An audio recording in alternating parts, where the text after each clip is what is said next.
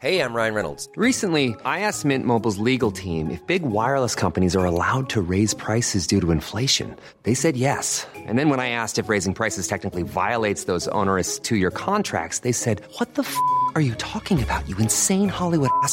So to recap, we're cutting the price of Mint Unlimited from $30 a month to just $15 a month. Give it a try at mintmobile.com slash switch. $45 upfront for three months plus taxes and fees. Promo rate for new customers for limited time. Unlimited more than 40 gigabytes per month. Slows. Full terms at mintmobile.com.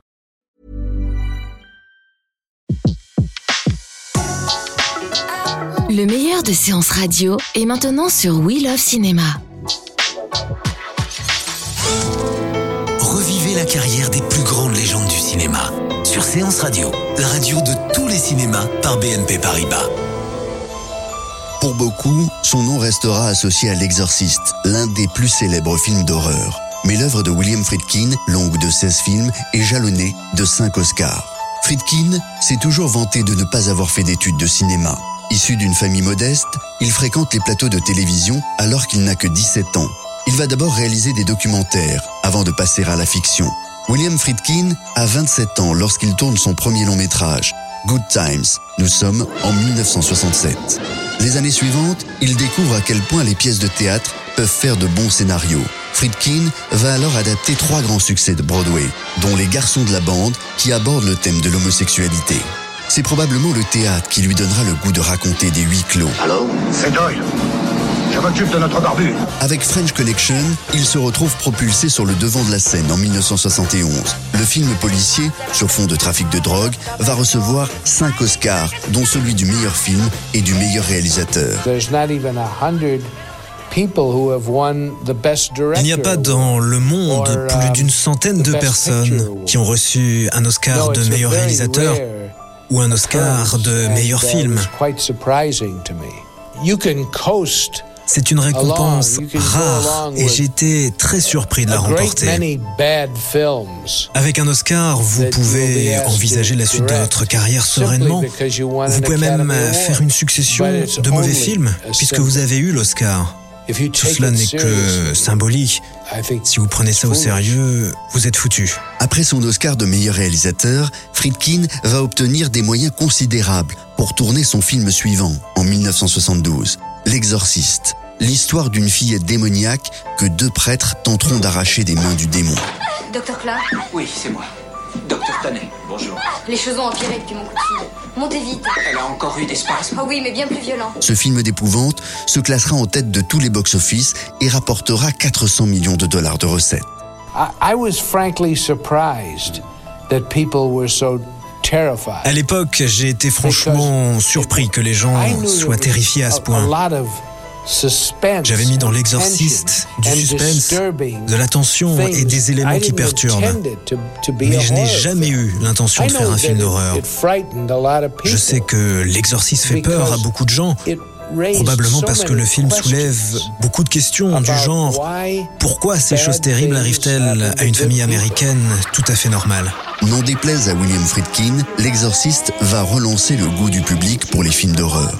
Mais le cinéaste, lui, veut passer à autre chose. Pendant quatre ans, Friedkin ne tourne rien. En 1977, il revient avec Le Convoi de la Peur, remake américain du Salaire de la Peur d'Henri-Georges Clouzot. Le film est un échec commercial, tout comme son mariage avec l'actrice française Jeanne Moreau, dont il va rapidement divorcer.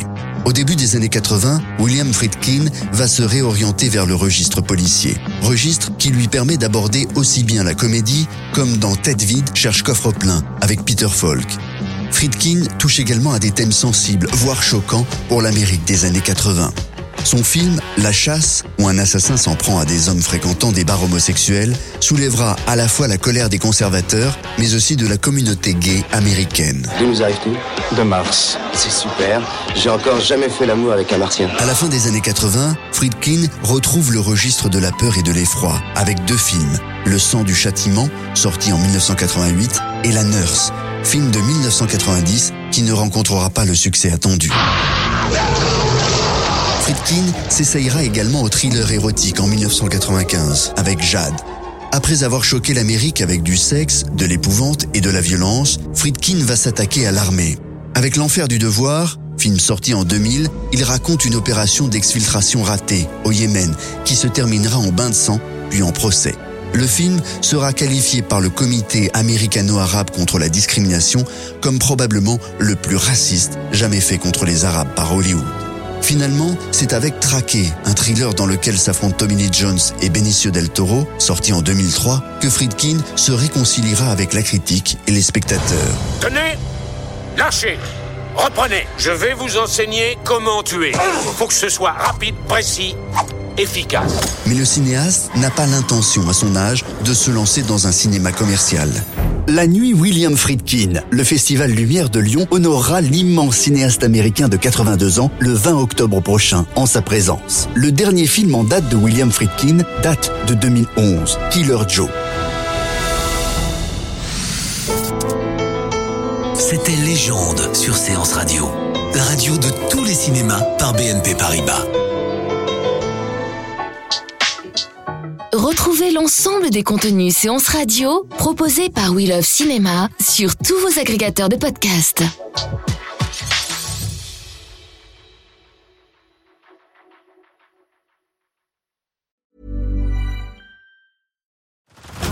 Head over to Hulu this March, where our new shows and movies will keep you streaming all month long.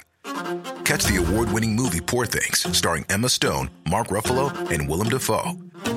Check out the new documentary, Freaknik The Wildest Party Never Told, about the iconic Atlanta Street Party. And don't miss FX's Shogun, a reimagining of the epic tale, starring Anna Sawai.